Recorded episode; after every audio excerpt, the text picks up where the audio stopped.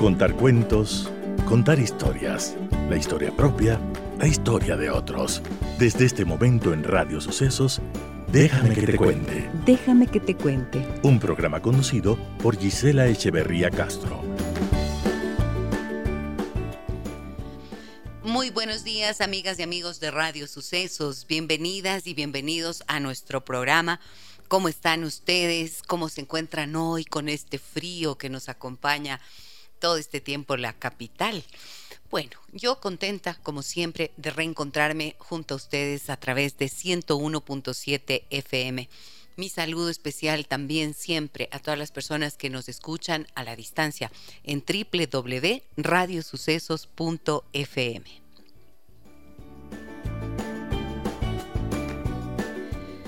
¿Tienes el hábito de empezar tareas o actividades y dejarlas incompletas?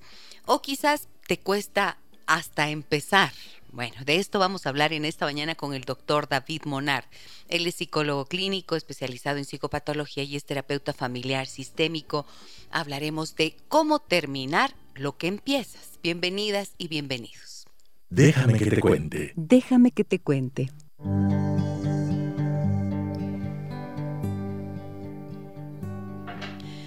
Les preguntaba para empezar, ¿tienen el hábito de iniciar tareas o actividades y dejarlas incompletas. O quizás les cuesta mucho empezar una tarea que saben que tienen que cumplir y les cuesta y les cuesta y la postergan y la postergan. Bueno, de esto vamos a hablar el día de hoy con el doctor David Monard, psicólogo clínico, ustedes lo conocen, terapeuta familiar sistémico, es un eh, colaborador permanente de nuestro programa. Hola querido David, buen día, ¿cómo estás? Dice, muy bien, gracias nuevamente por estar aquí, empezando este año con un tema bastante interesante que creo que topa a todos. ¿Sí o no? Sí. Bienvenidísimos todos, porque todos en alguna manera posponemos. ¿Y qué es eso que nos hace posponer? Si nos planteamos algo que sabemos que es beneficioso para nosotros, ¿qué hace? ¿Qué es aquello que impide que cumplamos lo que nos proponemos? Mira, creo que este es, este es un excelente mes como para hablar de, este tema, ¿no? Porque creo que todos empezamos con, primero con las uvas y los deseos el, el, 31 de diciembre y luego, y luego todos tienen una lista, ¿no? Hay una lista que, que, debe empezar a correr el primero de enero. ¿no? y que en, e, en, esos pedidos que, se hace o, que nos, o planes que empezamos a poner, nos damos cuenta que probablemente para estas fechas ya hayamos abandonado prácticamente todos los, planes que nos propusimos. ¿no? Estamos a qué fechita? Ahorita, ¿Hoy qué es? ¿Qué fecha es hoy? 19 de enero, sí. A ver, ¿quién se ha mantenido en lo que dijo el primero de enero, el 31 de diciembre a este punto del camino? Es verdad, muchos de los, el impulso es el que es, ¿no? Pero el deseo, el anhelo de hacer las cosas. Pero eso, que es, es como un saboteador interno que tenemos que nos impide cumplir y mantenernos leales a aquello que nos hemos propuesto, David. Sí, Mírate, mira, la, la, APA, la Asociación Americana de Psicología, habla que en los estudios que ellos han hecho, eh, el sabotaje o autosabotaje que nos hacemos eh, viene de una, una falta de fuerza de voluntad. ¿no? Parece ser que en un momento dado, cuando tenemos el deseo, un inicio de motivación, eh, nos genera justo a, ponernos planes, a hacer listas, eh, a hacer esos pendientes, pero en un momento dado esa fuerza de voluntad parece ser que no, se acaba muy rápido y entonces abandonamos muy rápido los planes. Entonces esto tiene que ver con que, porque los, los planes que nosotros nos ponemos tienen que ver con tres cosas. La una es la motivación, es decir, prácticamente esa primera lista surge de la motivación. Luego de esto, ¿no es cierto? Tenemos como este, tenemos que hacer como este, este seguimiento que se va dando. Es decir, hay una como medida que nos, que nos va avisando de que estamos cumpliendo con lo que nos propusimos. ¿no? Y por último, por supuesto, se necesita de fuerza de voluntad. Ahora, esta es la parte, que es la fuerza de voluntad. Exacto, porque aquí me, gustaría explicar bien qué es motivación y qué es fuerza de voluntad. La motivación tiene que ver con un deseo, ¿no? Es decir, con un deseo o una necesidad. Es decir, en un momento dado eh, nosotros y cada uno identificamos eh, en función de las necesidades y deseos que tenemos, eh, vamos a, colocar lo que sentimos que en un punto nos beneficia. Es decir, tenemos una tendencia hacia, hacia una mejora de calidad de vida. Y esta mejora de calidad de vida se alcanza poniéndote ciertos parámetros que sientes que debes de alcanzar. Esto tiene que ver con, eh, si te pones a pensar, con situaciones que tienen que ver eh, muy individuales, otras que tienen que ver eh, con el mundo relacional y otro con el, con, el mundo social en sí mismo. ¿no? Es decir, siempre estamos como conectados con una de esas y buscando un beneficio, una mejora en todas esas, en todas esas áreas. Es decir, tenemos una tendencia al cambio.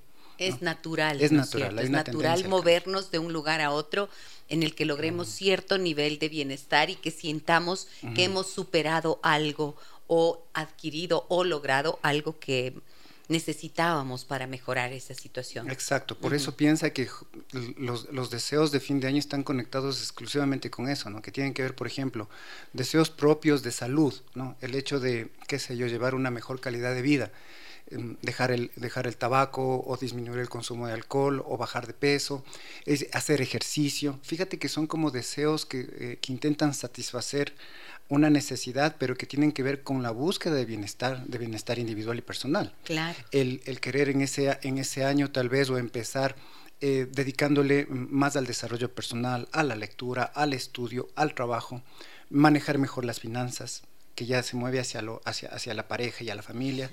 Eh, bajar tal vez la reactividad para que no sea, no, no, te afectes con, con, hijos, con pareja, con hermanos, con padres. Entonces fíjate que es, es, las necesidades van de uno y se van moviendo hacia, hacia afuera. Claro. Y terminan en, en ese relacionamiento incluso con lo social, ¿no? Estoy pensando ahora que dices esto, en que, mm, que al fin y al cabo los seres humanos somos como, como muy, ¿cómo diría? A ver, como que nos costara mucho encontrar límites y encontrar el equilibrio, porque al fin y al cabo todo lo que acabas de enumerar significa tratar de encontrar el equilibrio en la salud, en los buenos hábitos, eh, haciendo el ejercicio. Todo eso es para el bienestar, pero también es la búsqueda de un equilibrio.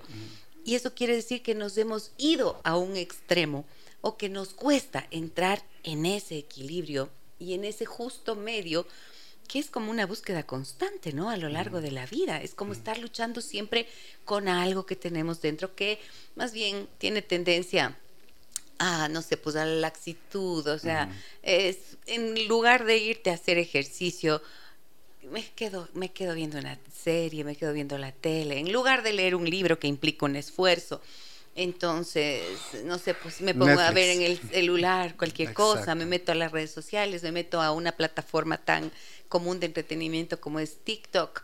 Em, es, en lugar de comer comida saludable y empezar a bajar de peso, entonces como lo que me engorda, el azúcar, lo que te da placeres. O sea, ¿te das cuenta?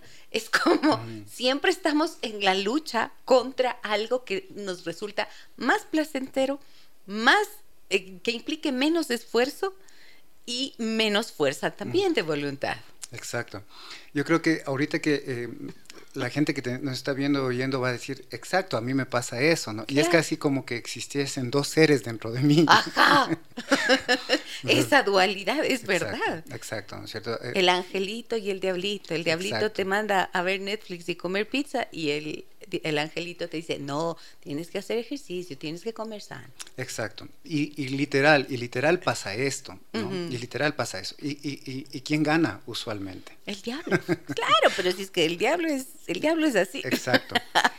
¿Y por qué pasa esto? Mira, tiene que ver con algo que eh, de hecho es evolutivo. Es decir, piensa esto, esta, esta, lucha, esta lucha viene, ¿no es cierto? Mm, el, el, desear un bienestar para nosotros viene de, viene de una posición en donde nosotros lo que estamos haciendo es intentando reflexionar sobre lo que nos hace bien. Pero hay un, ahí hay un automático que está funcionando y ese automático, ¿no es cierto?, es nuestro cerebro emocional. Sí. ¿no? Entonces piensa, ¿no es cierto?, en un punto en donde la lucha empieza, ¿no? ¿Quién va a ganar?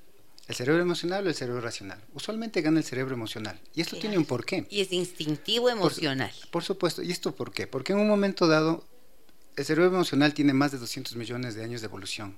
El neocórtex tiene 60 y pico de años, 60, 63, 64 millones de evolución. Entonces, el cerebro emocional está hecho para que nosotros sobrevivamos. Entonces que vayamos rápidamente a las fuentes, a las fuentes de placer, a lo que nos, a, lo que nos, a los que nos, genera de alguna manera seguridad. Exacto. Entonces piensa que en un momento dado, cuando nosotros estamos reflexionando sobre algo que es a fin de año, tenemos una buena posibilidad porque en ese momento, cuando nos sentamos, ponemos la hojita, cogemos el esfero, ¿no es cierto? Y empezamos a escribir la lista, está actuando nuestro cerebro, nuestro neocórtex. Pero hay que pensar, ¿no es cierto?, que esto en un momento dado se va a enfrentar con la otra parte, ¿no? Y ahí es cuando sucumbimos, y sucumbimos en todas las áreas, porque si tú te pones a ver, ¿no? Como tú decías, alimentación, ejercicio, cuidado personal, cuidado relacional, sexualidad, lectura, por ejemplo, impulsos, educación, autoeducación. Exacto, impulsos, todo, todo, todo atraviesa por estas áreas. Sí. Entonces, hay un esfuerzo y esta es la parte, hay un esfuerzo, hay un gasto de energía muy importante del cerebro llevándonos a conseguir objetivos. Es decir, mantenernos en las metas, mantenernos, mantenernos en, hacer lo que nos hemos propuesto implica mucha energía para el cerebro. Sí.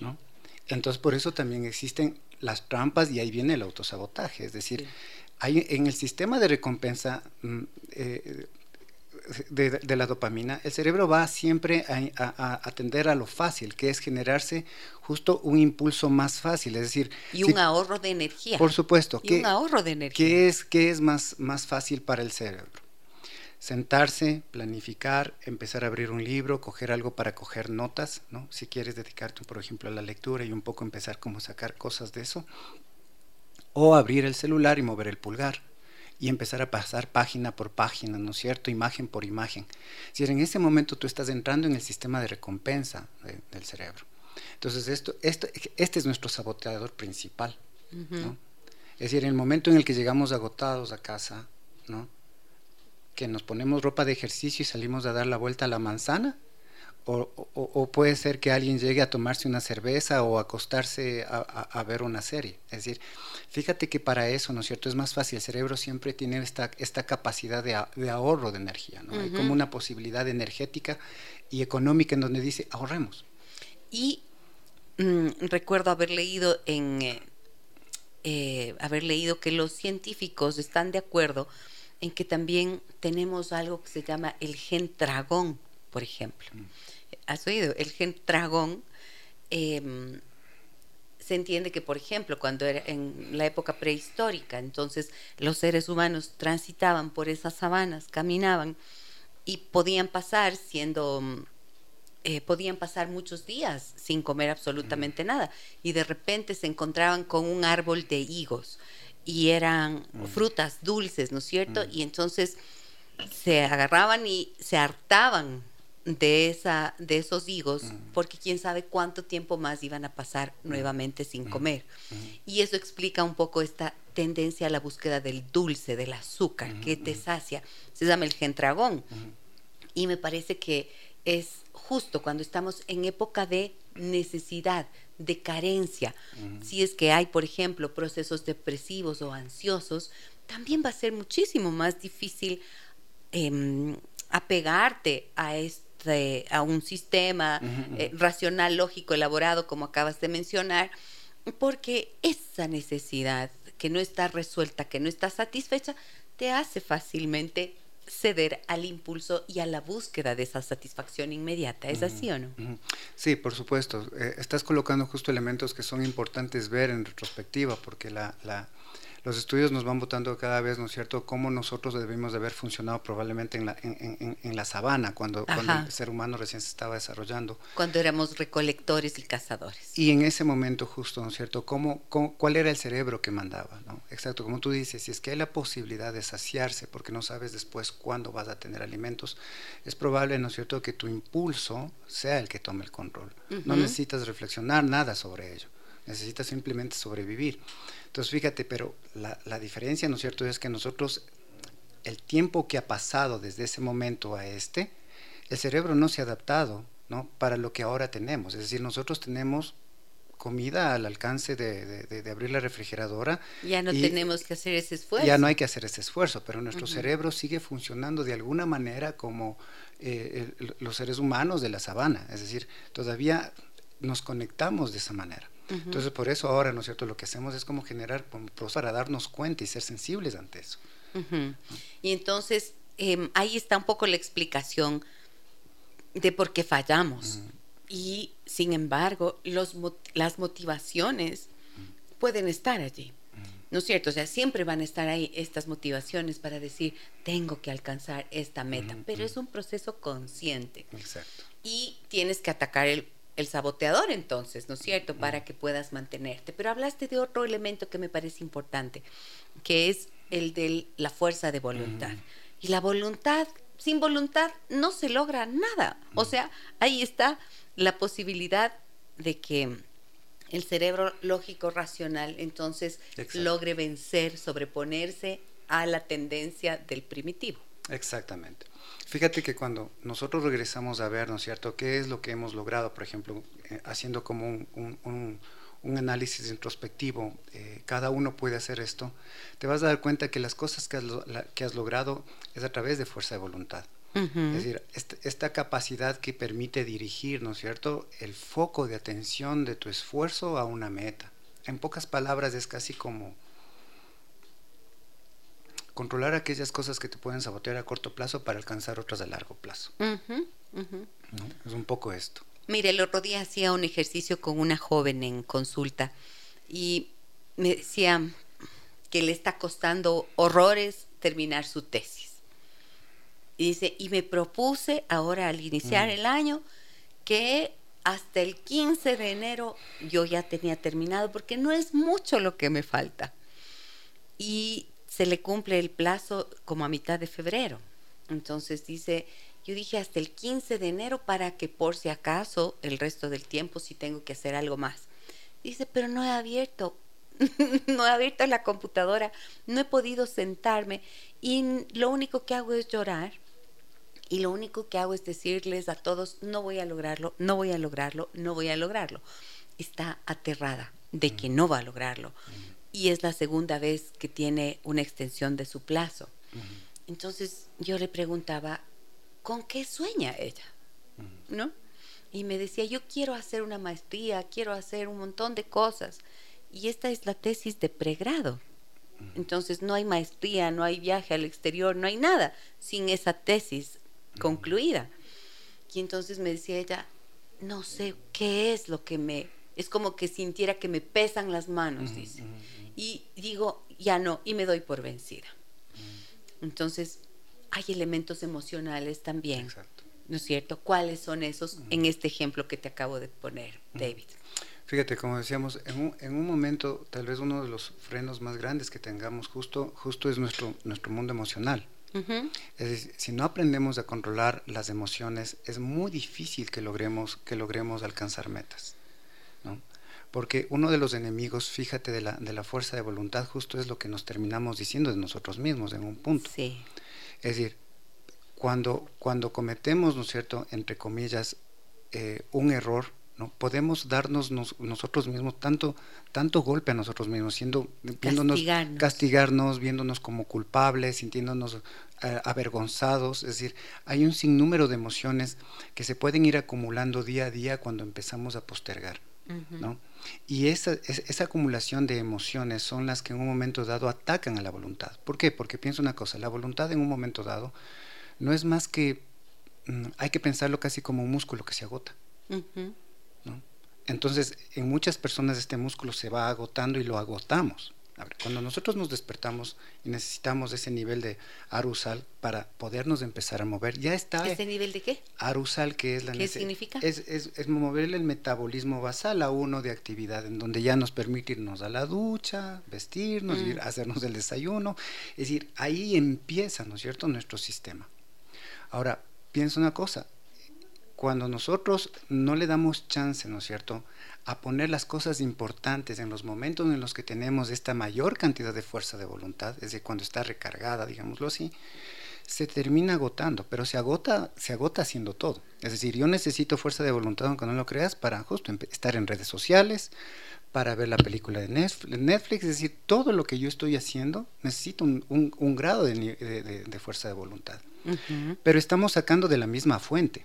Y esto es lo que a veces no pensamos. Entonces, esto es lo que ocurre cuando hacemos cosas innecesarias a lo largo del día y cuando necesitamos esa carga de fuerza de voluntad para hacer lo importante que lo hemos postergado, ya no tenemos. Claro, se agotó. Se agotó. Se agotó en el camino. Y hay que esperar, ¿no es cierto?, a, que recargue.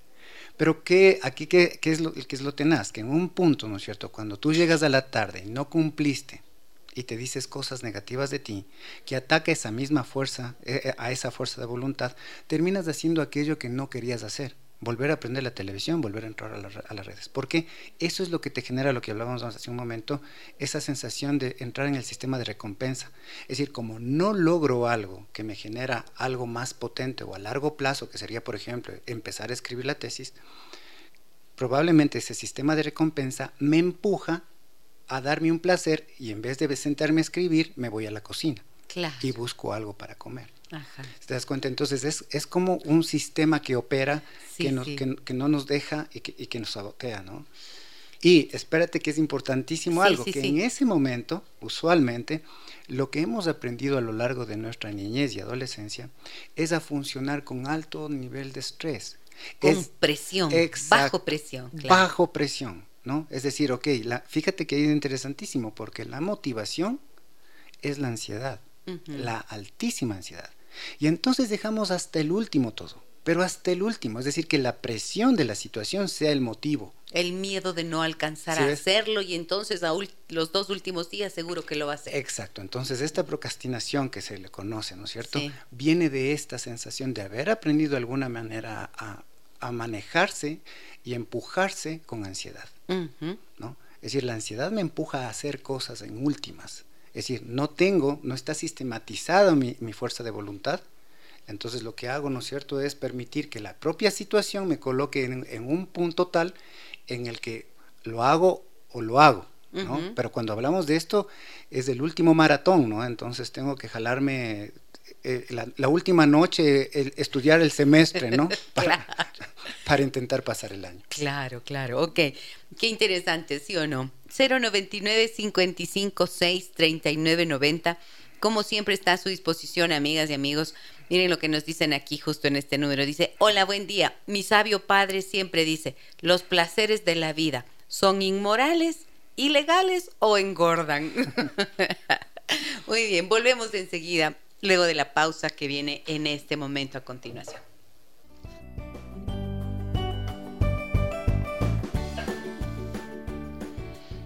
cómo terminar lo que empiezas. De eso hablamos en esta mañana con el doctor David Monar, psicólogo clínico y terapeuta familiar sistémico. A ver, David, yo me he encontrado que em, cuando esto es un comportamiento o es algo persistente, ¿no es cierto? Porque todos lo hacemos, todos a, todos nos falla el impulso en algún u otro aspecto, pero hay personas a las que cosas fundamentales se les vuelve una tarea imposible prácticamente.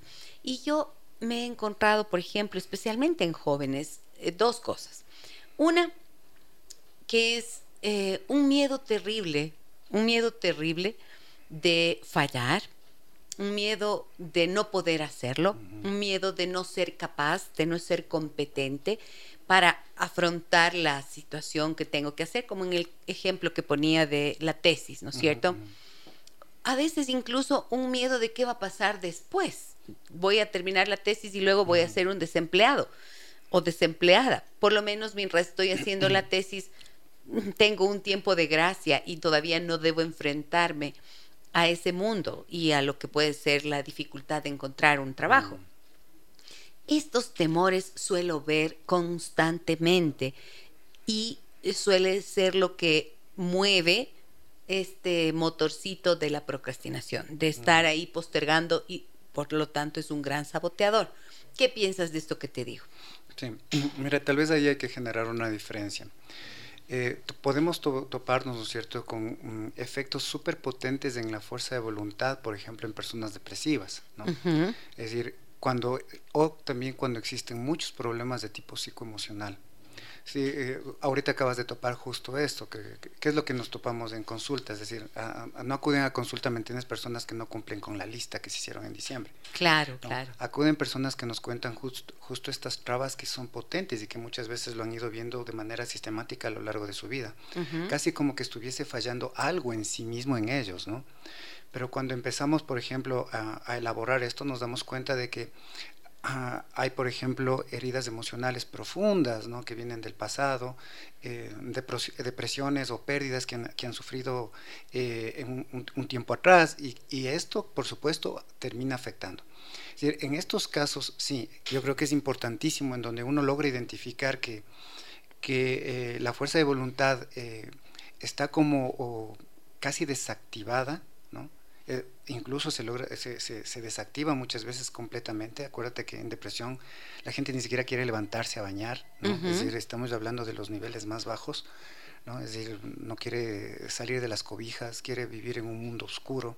Entonces, en estos casos, por supuesto, lo primero es tratar eh, este mundo emocional, ¿no? los estados de ánimo, y luego de eso la gente empieza, cuando empieza a recuperar un poco de, de esas sensaciones positivas, la, fuerza de voluntad también empieza a aparecer. Entonces empieza a verse también estos cambios significativos. La otra, el otro grueso que yo digo, ¿no es cierto? Son todas las personas que en un momento dado nos ponemos proyectos y que no lo logramos. Y como yo te decía, al ser como un músculo que se agota, no es la mejor idea tal vez justo como ponernos 100 cosas para hacer en inicio de año. Es preferible como ir cogiendo una a la vez, desarrollando esa, fortaleciendo la fuerza de voluntad, es decir, se, lo debe activar de esa manera o pensar de esa manera. Es decir, mientras más cosas haga, más fuerza de voluntad voy a tener. Y sabes que hay, un, hay algo, o más bien hay dos cosas que en ese sentido ayudan muchísimo, muchísimo, muchísimo para desarrollar la fuerza de voluntad. No nos tenemos que olvidar, ¿no es cierto?, que nuestro cerebro es un cerebro, y nuestra mente es una mente encarnada, está en un cuerpo. Y el cuerpo le da un montón de información, ¿no es cierto?, a, nuestro cerebro. Y el hecho de poner elementos físicos fortalece mucho la, fuerza de voluntad. Entonces, hacer ejercicio es una casi como hacer magia en la fuerza de voluntad. Pero fíjate que no estoy hablando de, del ejercicio agotador, extenuante, o en el que nos estamos diciendo, es que yo no, no tengo tiempo para, hacer ejercicio. No, no, no. Estamos hablando de actividades de 5, de 10 minutos, de hacer elecciones, es decir... Del movimiento del, movimiento. Esto, ¿no es cierto? Que yo veo muchas veces, actualmente se ve mucho. Gente que dice, no cojo el ascensor, subo por las escaleras. Es decir, subo un piso, subo dos pisos, ¿no? Eh, me levanto de, me levanto, hago algo en la casa, eh, las actividades, las actividades de los quehaceres domésticos, son actividades físicas, eh, uno puede elegir o, comerse el postre o tal vez sacarle a dar una vuelta a la manzana a tu perro. Ya es actividad física. Y lo importante ahí, ¿no es cierto? No es que tienes que pensar qué me hace, qué, qué bien hace en mí a nivel de calorías, no, porque generalmente esto es inmediatista y no sirve.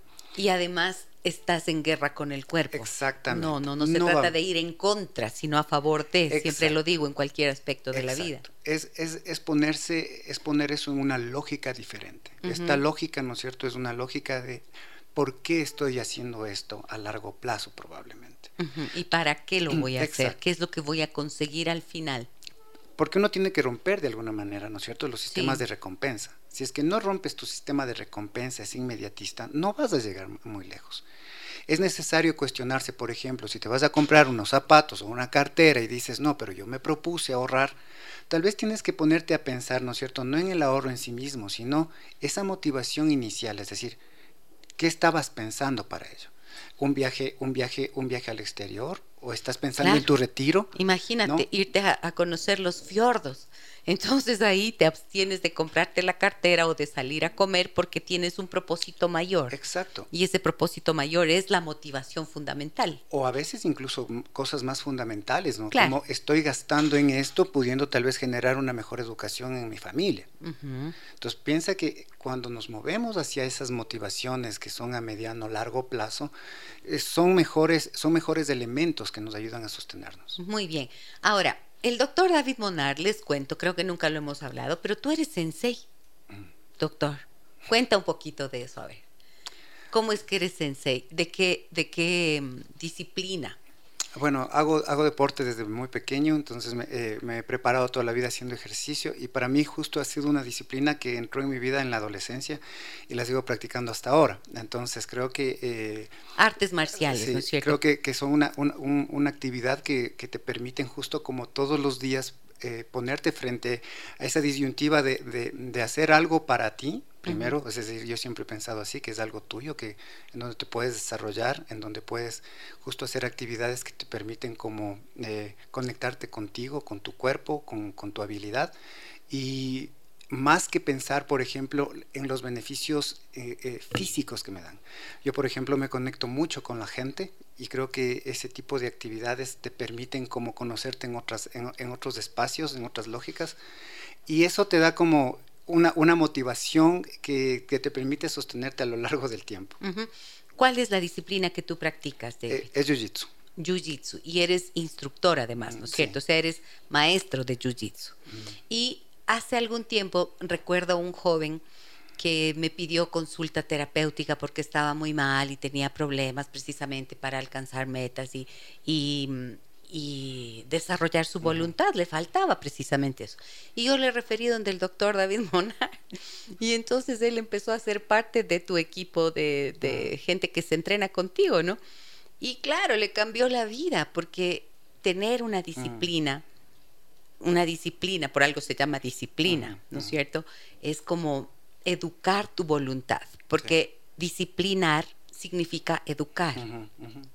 Y cuando hablamos de esto que estamos hablando hoy, de terminar lo que empiezas y de arrancar lo que quieres arrancar, quiere decir que tienes que educar esa voluntad de la que estamos hablando y nada como el deporte, ¿no es cierto? Sí. Como algo como lo que tú haces para sí. eso.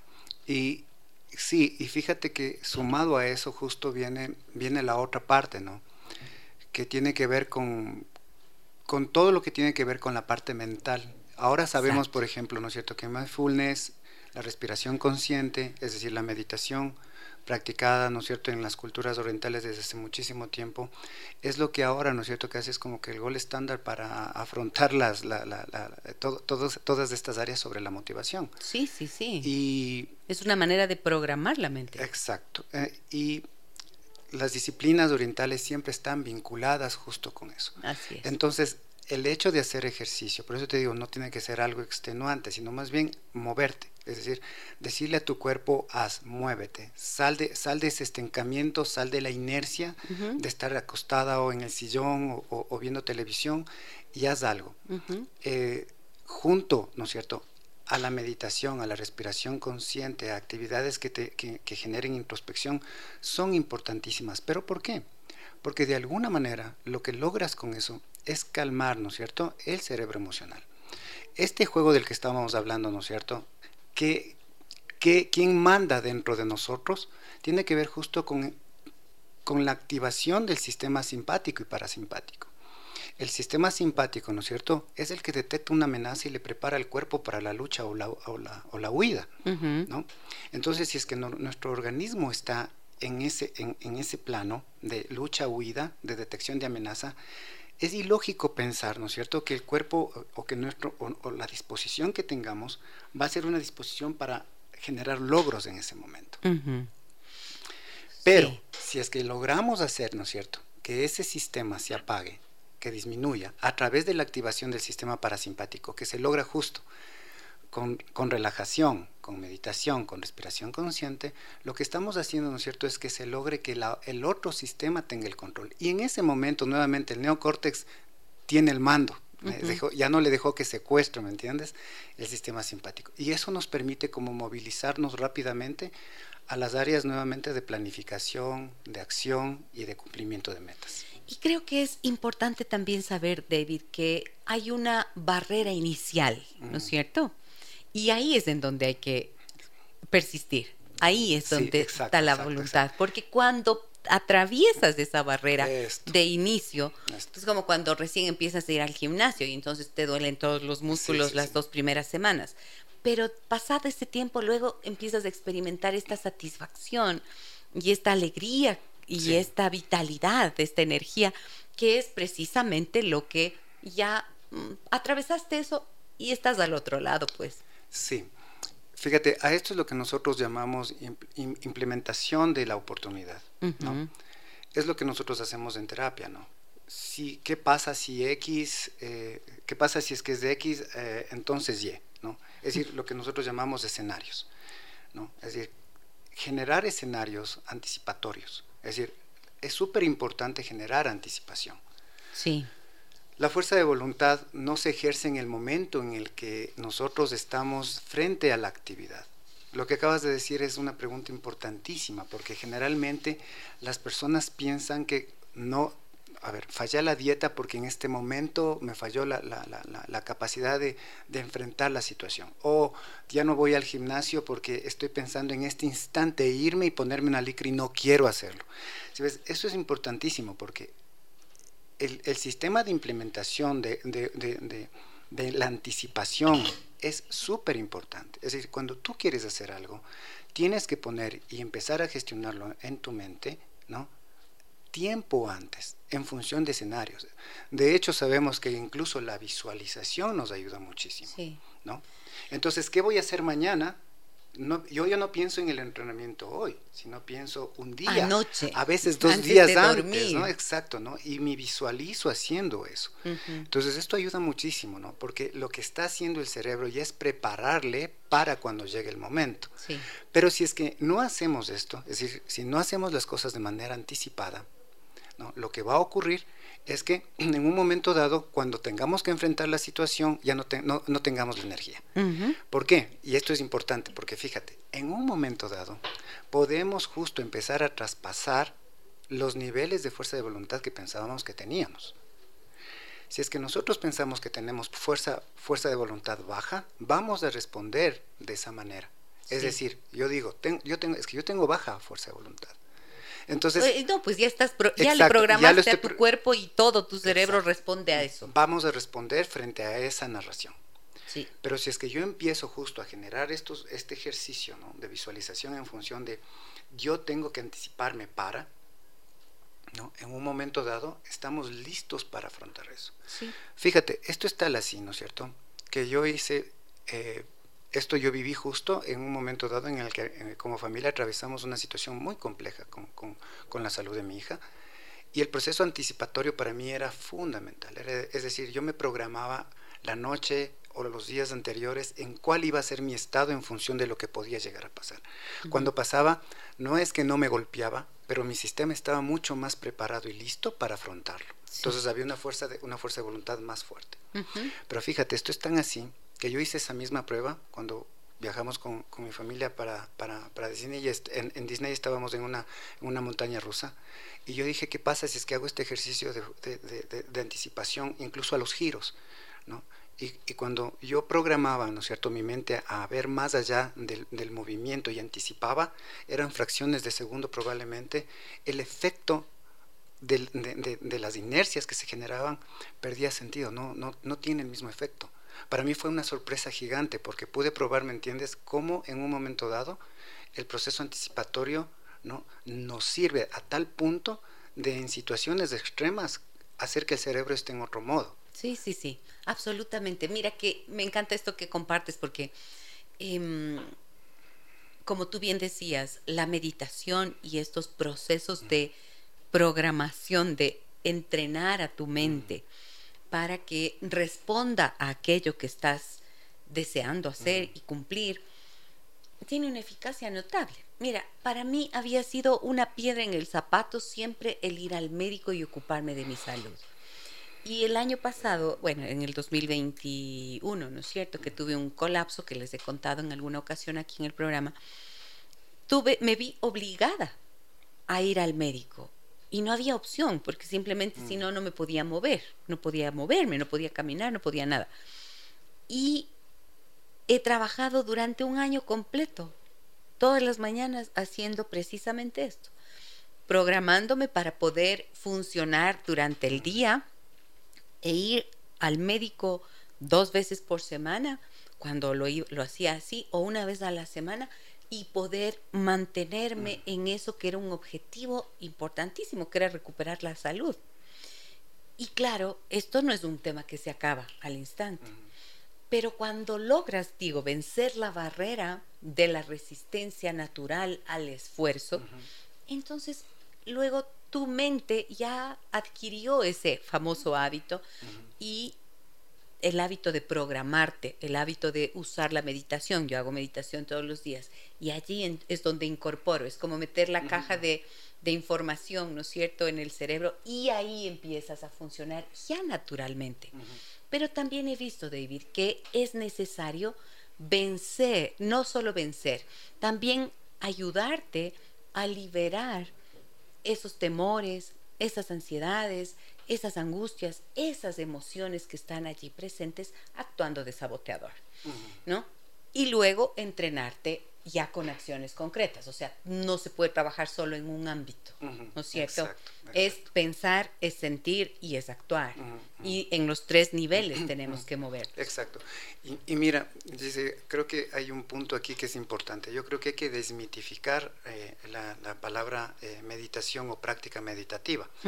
Porque muchas veces, ¿no es cierto?, nosotros mandamos, pues, tú sabes que esto es como parte de los procesos de control emocional cuando los pacientes, ¿no es cierto?, llegan y les enseñamos, entre comillas, a meditar. Y a veces pensamos, ¿no es cierto?, que es una práctica, que tienes que irte a un gimnasio en donde tienes que eh, tomar una clase. No, hay que desmitificar. Lo que estamos hablando, ¿no es cierto?, es de generarte un tipo de respiración consciente, del estar en un aquí y ahora. Con, y por favor, quiero que, claro, quiero que se entienda esto, que es de corta duración. No necesitas, ¿no es cierto?, quedarte 30 minutos en una posición en una posición incómoda en donde te va a doler más el cuerpo de, y va a generar más, un, malestar que bienestar. No, no, no se trata de eso. Mira. Y tampoco se trata de dejar la mente en blanco, como se suele decir. Exacto, no. no, no. No se trata, ¿no es cierto?, de que no sirve esto porque no estoy teniendo ni paz ni... No Fíjense, es exactamente, si cogemos el, mismo esquema de lo que les decía de mover el cuerpo, es decir, no pensar el ejercicio como una práctica específica, ¿no? intensa, sino más bien el hecho de poder poner al cuerpo en movimiento. Es decir, el nombre del juego no sería ejercicio, sino ponerte en movimiento. Ponerte en movimiento. Haz, cosas que te pongan en movimiento. Y cuando hablamos de meditación, estamos exactamente hablando de lo mismo. No es necesario, ¿no es cierto?, entrar en prácticas complejas ni difíciles, no. Es tomarte cuatro, tres minutos, si puedes cinco, en donde estés en aquí y en un ahora. Puedes estar en tu oficina, puedes estar en tu trabajo, puedes estar en tu casa. La ama de casa puede un ratito dejar sus quehaceres, sentarse por un momento o acostarse por estos minutitos, cerrar los ojos, evitar moverse, porque uno tiene que sucumbir, justo, evitar sucumbir a, las tentaciones del movimiento, quedarse inmóvil y solamente concentrarte por un momento en cómo respiras. Respiración, En disminuir los niveles de respiración, hacer respiraciones lentas, profundas, ¿no? Casi como que estuvieses oliendo el, oliendo el aire, ¿no? Como que el aire acaricia tus fosas nasales y permitiéndote relajar. ¿Qué va a pasar en tu mente? Porque la gente dirá, esto no me sirve porque estoy viendo cucos, demonios y todo se me está cruzando, no importa, ese es el ejercicio. Ese es el ejercicio. Ese es el ejercicio. Venga lo que venga a la mente, tú vuelves la atención a la respiración. Solamente concéntrate en la respiración y permite, ¿no es cierto?, que tus pensamientos se vayan. Es decir, la intención es no detenerse en ninguno. Que lleguen todos, los 100, los 1000 pensamientos y permite que se vayan. Después de esos 5 minutos, usualmente yo digo que se pongan una alarma, ¿no? Suena, abre los ojos y sigue con tu día. No es más, es decir, eso puedes hacer en cualquier momento. Y esto, aunque no lo creas, se va viendo que después de solamente ¿no? tres acumuladas, tres horas de práctica, ya se ve unos grandes beneficios en la, disminución, ¿no es cierto?, de, de, las ondas, de las ondas cerebrales.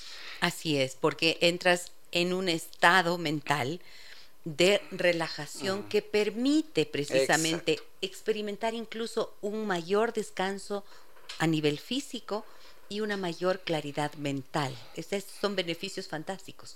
Y cuando ya estás así, entonces vas a poder ver con más claridad y significa que tu mente logra superar ese instinto, ese, ese mm, malestar emocional que te tira para abajo y que te impide lograr lo que quieres. Ajá. Y, topaste ahorita otro, de las, otra de las cosas que hay que tener cuidado para fortalecer la, la, fuerza de voluntad, ¿no es cierto?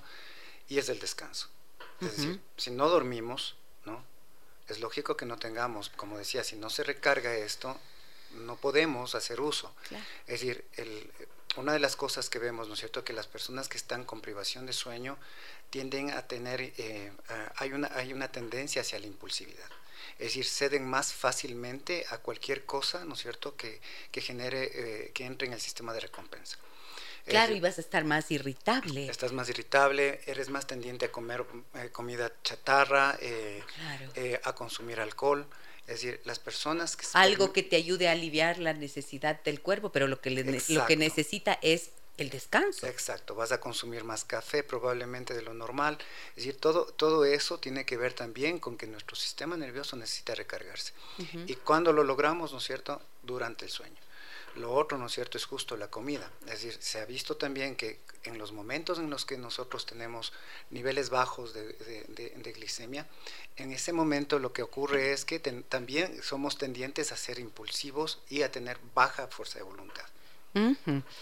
Lindo el tema, ¿no? Apasionante. Me parece tan... Em, tan necesario que podamos tener estas guías, esta orientación. Yo pensaba hace algún tiempo, pucha, si hubiera aprendido esto hace unos 10 años, tal vez no habría hecho esto, eh, me habría ahorrado un montón de caminos si es que hubiera logrado, em, si es que hubiera sabido eh, aprender, si hubiera, ¿qué dije? Si hubiera aprendido, quería decir, si hubiera aprendido estas herramientas que son tan valiosas, porque es una forma de trabajar permanentemente en ti y además de establecer una relación con uno mismo, porque es cuando entras en meditación, ingresas a esa parte profunda de tu ser en donde encuentras calma. Y desde allí sales, como bien decías, recargada la batería. Pero no funciona solo la mente. También tiene que estar acompañado de ese movimiento del cuerpo que decías.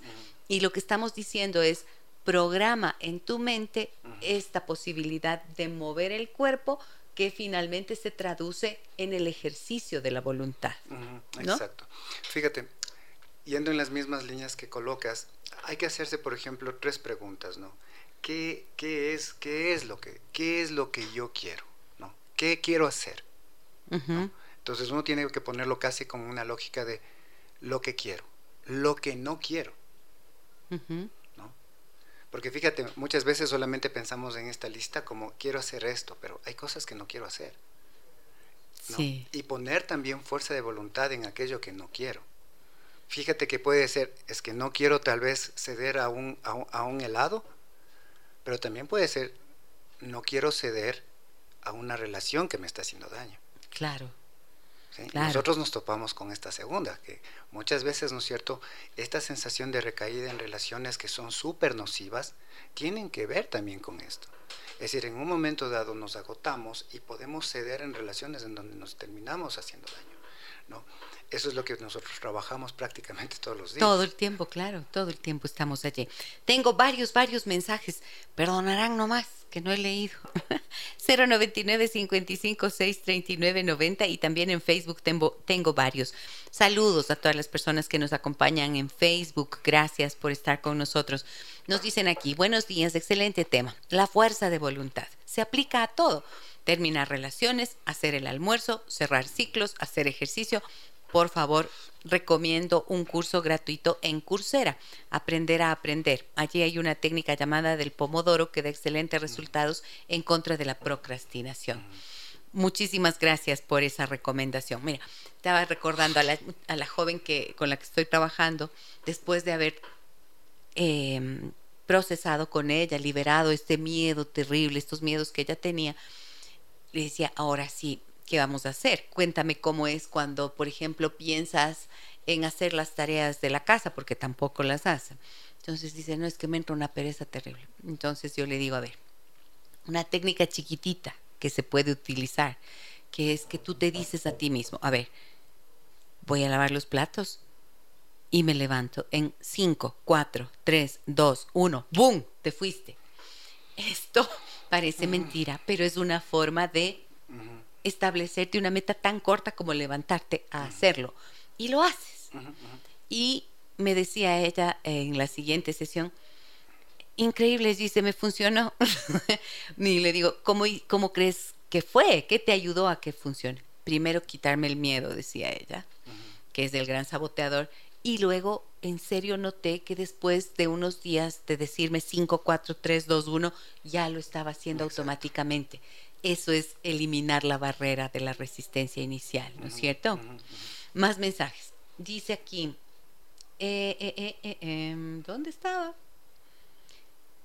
Eh, dice, buen día Gisela y doctor, ¿qué respuesta pueden darme con aquel ejercicio psicológico de pensar a la inversa? Por ejemplo, yo no puedo bajar de peso. Te lo dices en voz alta y tu subconsciente te dice, sí, tú sí puedes bajar de peso. Entonces, ¿dónde entra acá la programación? Me gustaría conocer sus puntos de vista. Gracias. Blanca nos escribe esto. O sea, está haciéndose una autoprescripción paradójica, que diríamos en nuestro lenguaje sistémico, ¿no es cierto? Se está diciendo, tú no puedes. Y tú no puedes, yo no puedo bajar de peso, para que tu subconsciente te diga, no, sí puedes. Está diciendo que es una programación inversa. ¿Qué piensas de eso? Mm. es que somos eh, llevados por el mal, diríamos. Mm, mm. Fíjate, es que tal vez de alguna, de alguna manera se convierte nuevamente en algo a corto plazo, ¿no? Sí. Sí. Se convierte algo a corto plazo, porque de alguna manera tal vez es encontrar motivaciones que sean de largo plazo. Mira, ¿no es cierto? Cuando digo no, no puedo bajar de peso, entendemos que de alguna manera hablamos de que eh, en esta intervención paradójica que llamamos, ¿no es cierto?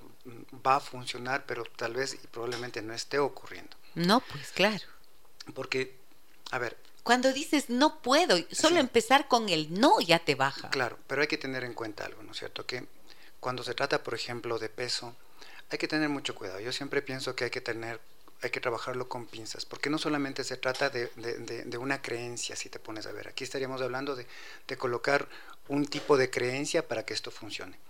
Pero en el control del peso hay muchos, muchos factores y variables, ¿no? que tienen que ver con lo biológico, tiene que ver con los hábitos, tiene que ver con la herencia, tiene que ver con, con el sistema emocional, ¿no? Entonces, probablemente algo, algo como, como, como una sola frase no alcance, ¿me entiendes?, para, para todo ese abordaje que se necesita eh, o, que eh, o que ciertas personas necesitan para abordar los problemas de peso. Generalmente cuando mm, yo me he topado, sí, me he topado con personas que intentan como generar este nivel de programación, siempre digo, mira, tal vez es algo más que solamente eso. Y tal vez, ¿no es cierto?, se tenga que sentar y hacer justo, ver una planificación en donde cada variable que puede estarte afectando tiene que ser eh, estudiada, evaluada, valorada. Eh, en, situaciones así yo siempre digo, no, lo primero que tiene que hacerse ver es lo, lo, biológico. Eh, chequeo médicos para ver cómo está tu sistema hormonal, chequeo médico para, para, para, saber si es que no estás teniendo algún tipo de problemas de salud que está evitando eso, ¿no? Eh, luego de esto, ¿no es cierto? Hábitos, hábitos nutricionales, es decir, derivación a nutricionista, eh, y ver también qué es lo que está pasando en tu mundo interno, ¿no? Sí. ¿Se ves? Entonces, se habla sobre los hábitos que tienes en casa, los hábitos de, de, hábitos diarios de comida, de ejercicio, de movimiento. Entonces hay muchos más factores que a veces solamente como colocarle en una sola frase. Ajá. Volvamos al concepto con el que trabajamos desde la terapia sistémica. Somos bio, psico, socioculturales, espirituales. O sea, hay que trabajar el cuerpo, hay que trabajar la mente, hay que trabajar el espíritu, hay que trabajar en las creencias que nos autolimitan y en las percepciones que tenemos, incluso acerca de nosotros mismos y todavía más en las expectativas que los demás pueden tener de nosotros, que muchas veces se convierten en un interruptor de lo que queremos. A ver, em, voy a ir a una nueva pausa comercial, amigas, amigos. Regresamos enseguida con el doctor David Monar. Tengo mensajes que quiero compartirlos con ustedes y enseguida estamos de vuelta.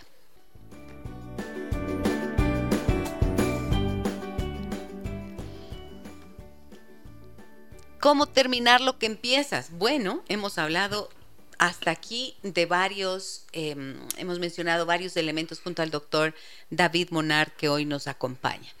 Desde entender, hemos partido tratando de entender qué es lo que impide que hagamos algo que mm. queremos y por qué lo abandonamos. Hemos visto también cómo funciona ese sistema de recompensas del cerebro y mm, cómo allí puede estar precisamente el ámbito de trabajo nuestro personal, ¿no es cierto? Y la necesidad imperiosa de ejercitar la voluntad. Mm. Y para eso hemos hablado de herramientas importantísimas como la meditación y esta invitación que el doctor Monar decía a mover el cuerpo.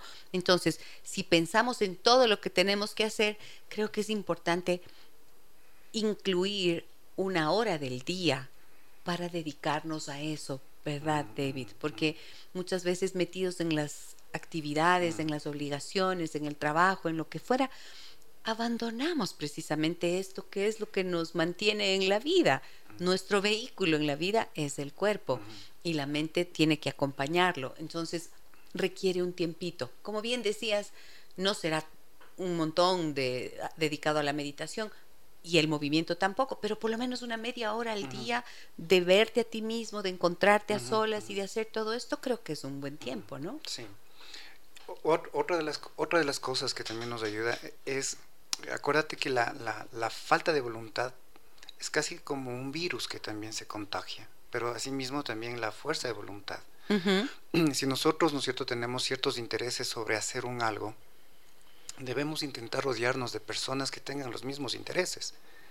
Y piensa esto, si yo quiero dejar de fumar, no me voy a acercar en, en los momentos a mis amigos, en los momentos en los que ellos eligen fumar Probablemente, ¿no es cierto?, yo tenga que en ese momento mm, distanciarme para poder justo vencer y no permitir que eh, esto me sabotee. Si yo quiero hacer ejercicio, probablemente, ¿no es cierto?, tenga que juntarme con personas que quieran hacer ejercicio.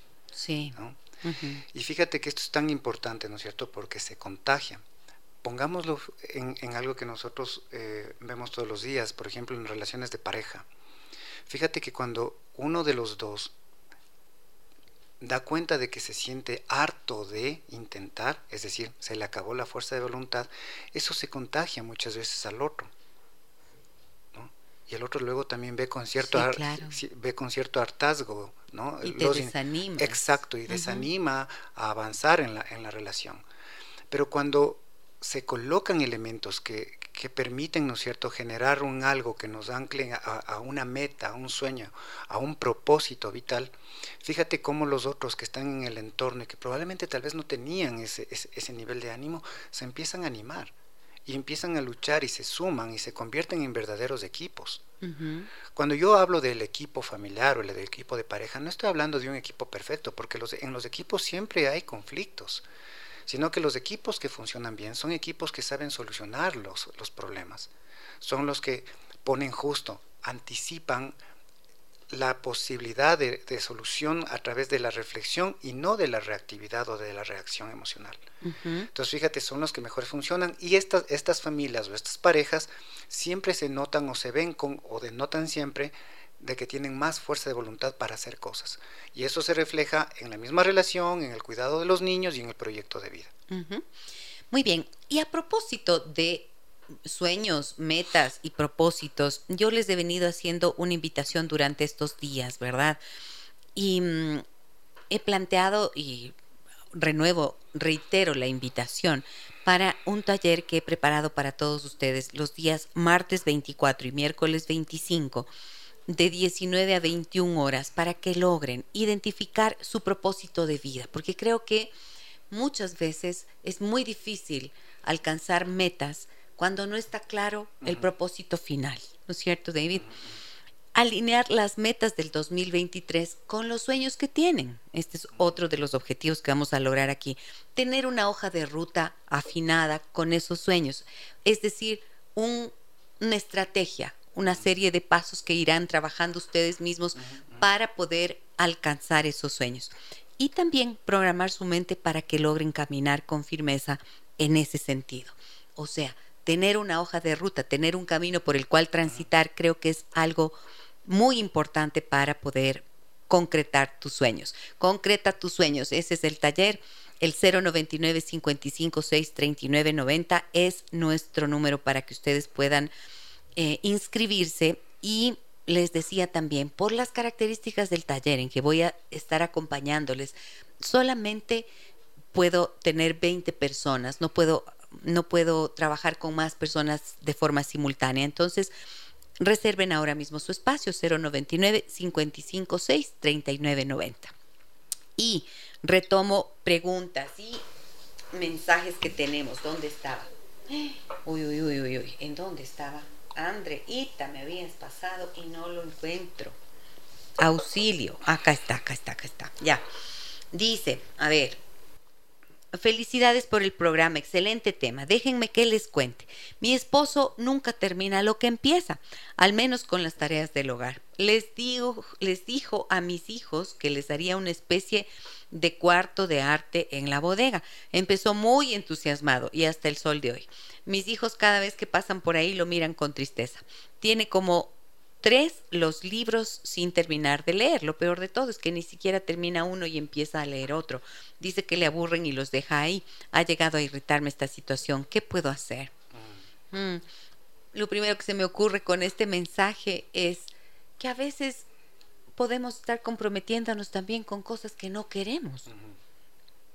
o que no responden a nuestros verdaderos intereses, David.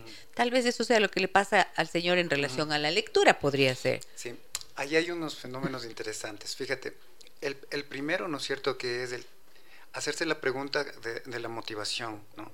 si, si la motivación viene de afuera o viene o, o, es, o es, interna. Es interna, ¿no? Es decir, porque el hecho de que nosotros nos motivemos internamente permite que el, el, locus de control, que como nosotros controlamos y nos activamos frente a algo, tenga mucha más fuerza que cuando hacemos algo por otros. Generalmente cuando hacemos algo por otros, esto tiene baja energía en, en función de la, de la fuerza de voluntad. Uh -huh. Lo otro, ¿no es cierto?, que puede pasar en un caso como este, es que se puede generar lo que llamamos licencias morales, ¿no? ¿Qué es una licencia moral? Uno empieza tan bien y se dice a uno mismo que está haciendo las cosas tan bien que puede luego darse permiso para hacer cualquier cosa mal. ¿Sí ves? Entonces, licencias morales, ahí no hay saboteadores. Sí. ¿Ves? Entonces, me doy el permiso de claro, fallar porque ya hago todo demasiado exacto, bien. Exacto, estoy haciendo todo bien y esto oímos en cosas. Ajá, esto, sí, esto claro. es típico, ¿no? Pero si hago todo bien, ¿por qué no puedo el fin de semana? Alguna, algún pecado de tener. Exacto. Entonces, no soy perfecta. Exacto, ¿no? Uh -huh. Entonces, esta, esta, esta licencia moral se da porque está colocada to, todo lo que estás colocado está puesto en una, en, en, una, en una función dicotómica de bien o mal. Sí. Y no, no hay que colocarlo de bien o mal. Porque uh -huh. cuando estamos, eh, estamos en esta lógica de bien y mal, ¿no es cierto? Siempre vamos a decir, oye, estoy, estoy siendo tan bueno, estoy haciendo las cosas tan bien que en un momento dado tengo que portarme mal, pues. Uh -huh. ¿Sí ves? Entonces, claro, ahí viene la salida con los amigos, el exceso del alcohol. Claro. Pero una vez al año no hace Oye, pero daño. si 90% soy bueno. Entonces, estas licencias morales es porque está puesto en esa lógica de bien o mal. No, simplemente debería colocarse en lo que es. Es algo que estás cumpliendo para ti por algo que te motiva. Uh -huh. Pero no empieces a calificarlo como bueno o malo. Sí. Entonces uno puede abandonar. Lo otro, el, y, el, y el, el, tal vez el último fenómeno que se ve ahí, ¿no es cierto? Es este que le llamamos también el que más da. Es decir, si ya fallé, ya Ajá. fallé, pues ya quedé. Ya, ya, ya, ya. Entonces ya mejor ya todo que se quede ahí. Entonces abandonarlo del todo. Exacto. Entonces vamos desde, desde esta sensación, ¿no es cierto?, de, de, de, abandono porque nos sentimos mal con nosotros mismos y no podemos retomar. Entonces, fíjate, ¿por qué es importante eso? Porque nos estamos culpabilizando, nos sentimos mal con nosotros mismos y para evitar vernos de esa manera, mejor abandono cualquier proyecto. Sí. En ese sentido, lo que tenemos que aprender a hacer, ¿no es cierto?, es capaces de perdonarnos por lo que dejamos de hacer ese día. Sí. Es decir, esta capacidad de autoperdón, ¿no?, nos permite como no entrar en este círculo crítico juz, eh, de, de, de, juzgador, autojuzgador. Autojuzgador y nos uh -huh. permite como generar nuevamente responsabilidad. Sí. ¿no?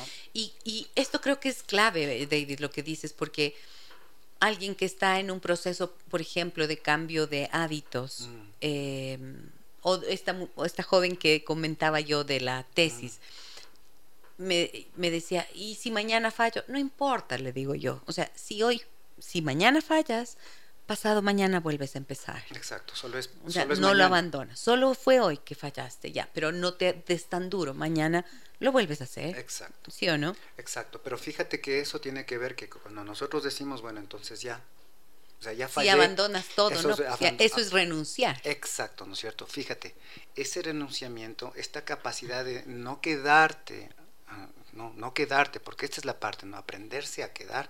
Fíjate cómo conecta con otras áreas que tienen que ver con el mundo emocional. Es decir, quien renuncia, quien rechaza, quien abandona. Entonces, ya terapéuticamente nosotros sabemos que las personas que abandonan han sufrido abandono. Sí. ¿no? Entonces, en, el, en un momento dado en la vida adulta es como que se replica siempre el abandono. Entonces, muchas veces tratar las sensaciones o las heridas de abandono permite que estas personas se puedan quedar dentro de las tareas. E increíblemente em, abandonas y muchas veces el abandonar las cosas te convierte en un ser abandonable. O sea, alguien que no merece quedarse, no merece tener a alguien consigo Por y por lo tanto se enfrenta a un nuevo abandono. Exacto. Entonces, fíjate, si me abandonaron y ese sentimiento es como el primario, ¿no? Probablemente siempre piense que me van a abandonar, pero también yo paso abandonando. Y abandono cosas así, como justo.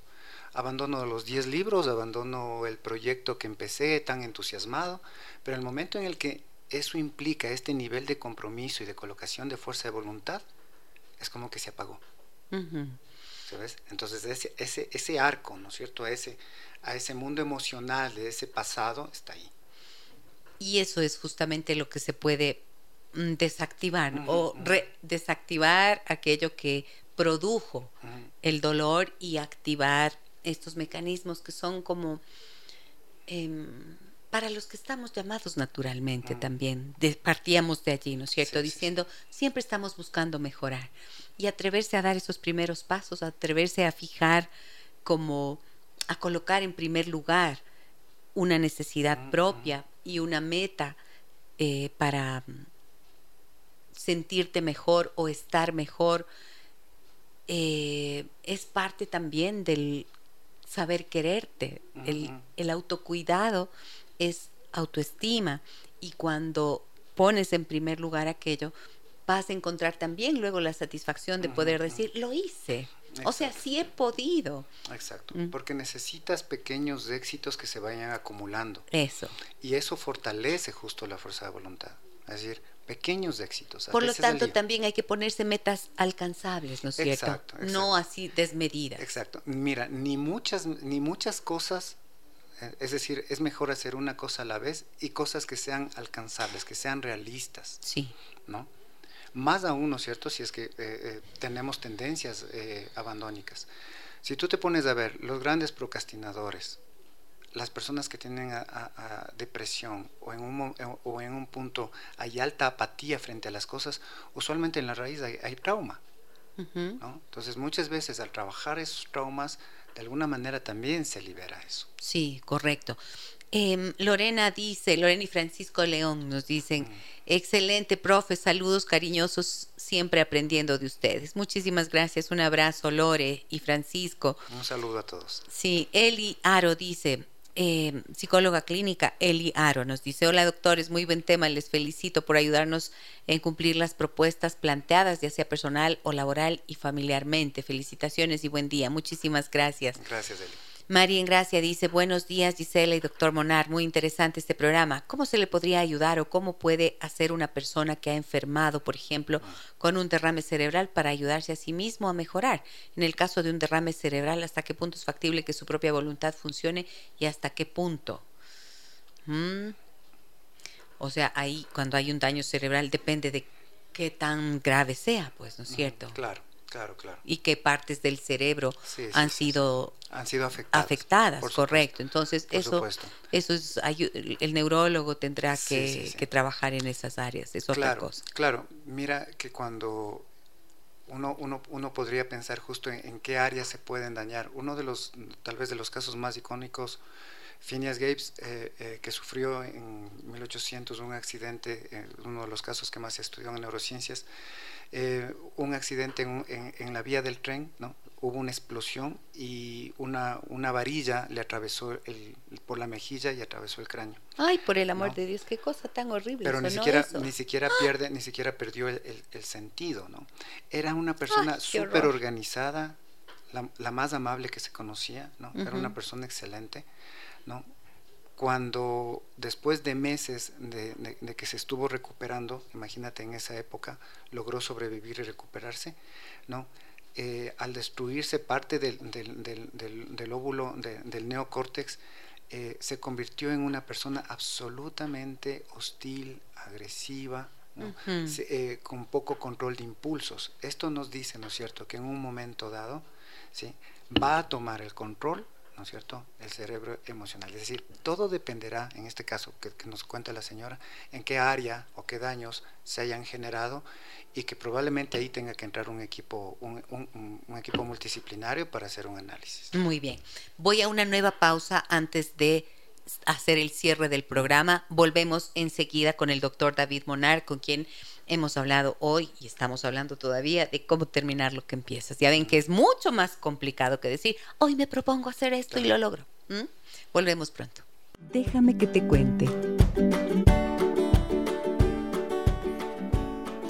Aquí estamos de regreso y para despedirnos tengo algunos mensajes, a ver, que quiero compartir todavía con ustedes. Me dicen, buenos días Gis, te cuento, mi padre murió hace cinco meses y todo se quedó ahí ya no tengo sueños, antes quería estudiar, seguir con la empresa.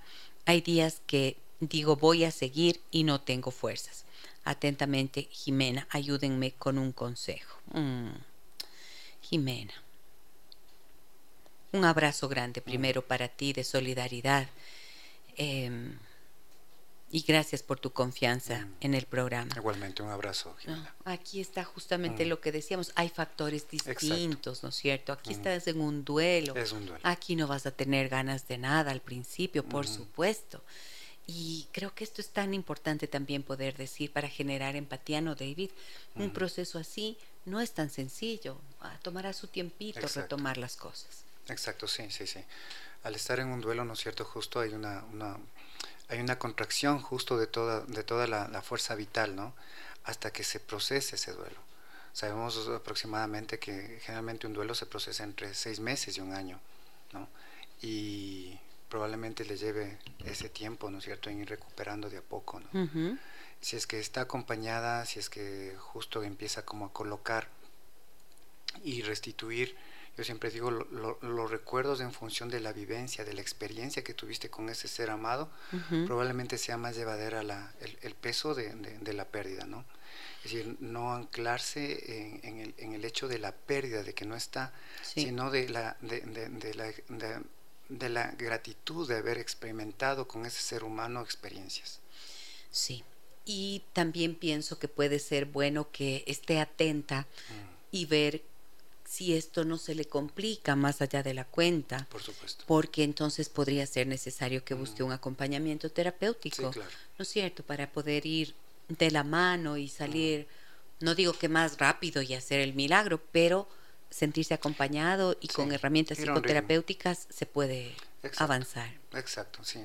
Los procesos son individuales, ¿no? Y hay que, hay que manejar siempre, pienso en, yo siempre te digo el uno por uno no porque le echas más agua a la planta crece más rápido, ¿no? En este caso es, es permitir simplemente que ese proceso se vaya dando para, hasta llegar a un, a un punto de aceptación.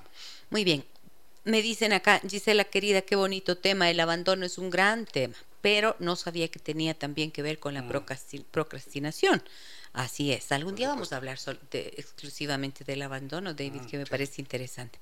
Y este último mensaje, que no lo quiero dejar por fuera, eh, porque me parece bien importante aclarar. Dice, ¿cómo se podría entrenar o domesticar a un niño de cinco años para que recoja sus juguetes y no procrastine por semanas?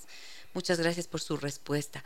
Y nos pone domesticar entre comillas en sentido figurativo.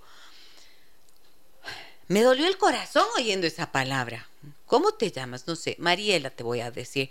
Mariela, si es que eres una mamá, o sea, no, no, domesticar se usa para los animalitos y tu hijo de cinco añitos es un ser humano Mm. precioso que está en tu vida, entonces cuida tu lenguaje, aunque sea en sentido figurativo, la palabra construye realidades y es mejor ser prudentes a la hora de usar esas palabras. Ahora, que un niño de cinco años, ¿cómo le enseñas? Podría ser mejor, ¿no es cierto? ¿Cómo le enseñas para que recoja sus juguetes y no procrastine? Un niño de cinco años puede procrastinar. A ver, fíjate que está en una etapa de desarrollo, ¿no es cierto? En donde lo que hacemos los padres es corregular. ¿no?